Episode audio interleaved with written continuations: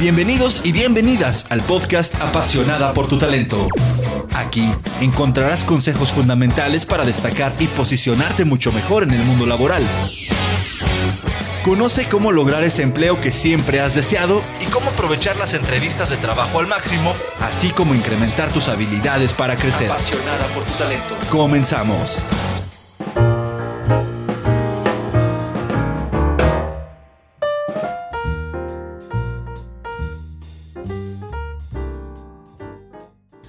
Hola, ¿qué tal? ¿Cómo estás? Mi nombre es Lilia Ortiz y hoy eh, en este podcast que se llama Apasionada por tu talento, quiero platicarte de una conversación que tuve recientemente con una persona que habla siete idiomas. Eh, siempre me había intrigado saber cómo, siendo tan joven, ah, cuando él ya casi estaba a nivel de su maestría, eh, entre los 23 y 24 años, ya dominaba siete idiomas.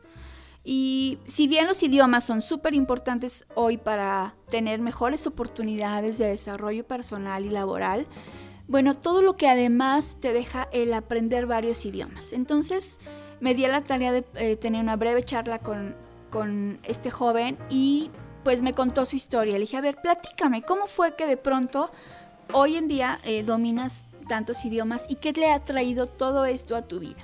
¿Por qué? Porque sí, como ustedes saben, una de las cosas que yo siempre peleo y estoy haciendo este trabajo es porque creo que todos tenemos muchos talentos que de pronto no nos ponemos a trabajar y a desarrollar.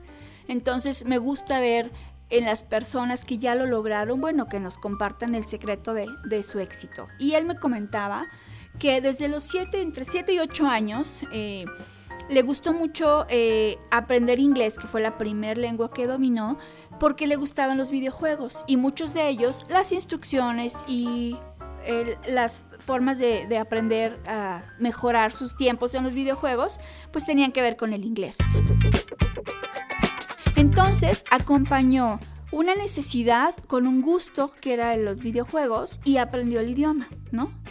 Tenía obviamente una motivación para algo que le gustaba mucho a él y así fue como pudo aprender entre ser bueno en la escuela, este, tener un dominio del idioma, pero además mostrar un interés adicional, adicional a lo que en su escuela quizás podían haberle encargado de tarea en la materia de inglés. Bueno, él además se preocupó por aprender un poquito por su cuenta y escuchar y involucrarse en la lengua. Entonces, así aprendió jugando, literalmente aprendió jugando un nuevo idioma y esto lo llevó con otro gusto y con otra afición también de, entre joven y, entre adolescente y, joven, que fue el gusto por el japonés. Como le gustaba mucho eh, el tema de los animes y las eh, series y todas las caricaturas japonesas, pues fue igual una necesidad acompañada de un gusto y de una emoción que lo llevó a aprender su segundo idioma, que no es además un idioma fácil como es el japonés.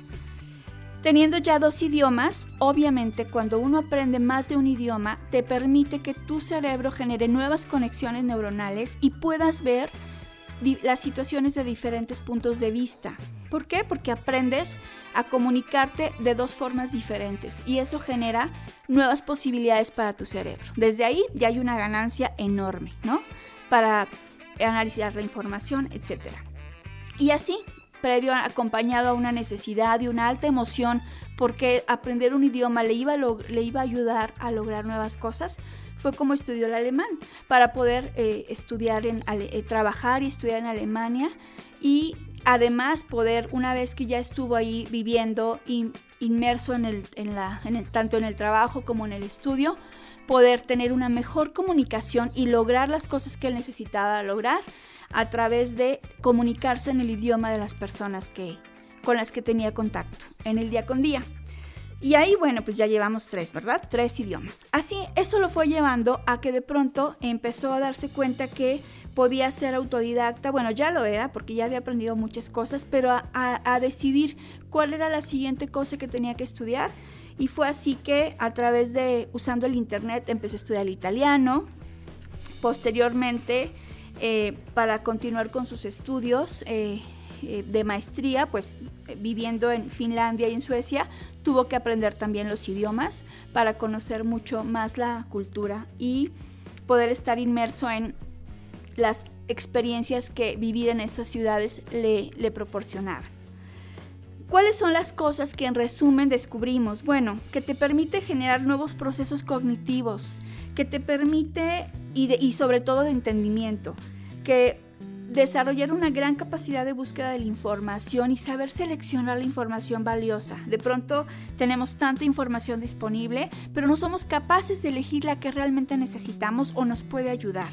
Eh, una cosa que él nos decía es ser curiosos, ser curiosos por aprender y no quedarte con lo primero que te dicen, sino ir a investigar mucho más allá. Y eso le, ha ayudado eh, no solo en, en, el tema de tener mejores oportunidades laborales, sino también desarrollar esta capacidad de generar conocimiento, de generar tus propias conclusiones y tus propias deducciones de los temas que te interesan, cualquiera que estos sean.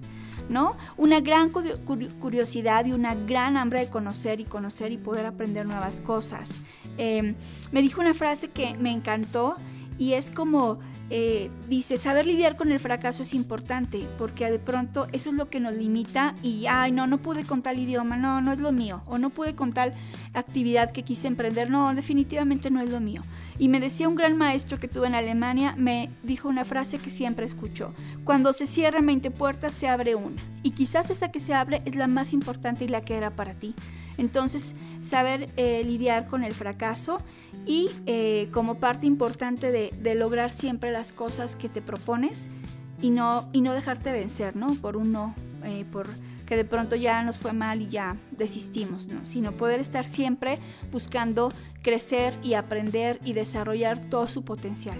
Y bueno, pues yo admiro muchísimo a esta gente que de pronto decide desarrollar todo su talento, estar eh, consciente de que pueden lograr las cosas y se ponen a trabajar en ello y además logran una, un gran sentimiento de felicidad por esas cosas que van logrando poco a poco y la aportación que le dan a este mundo.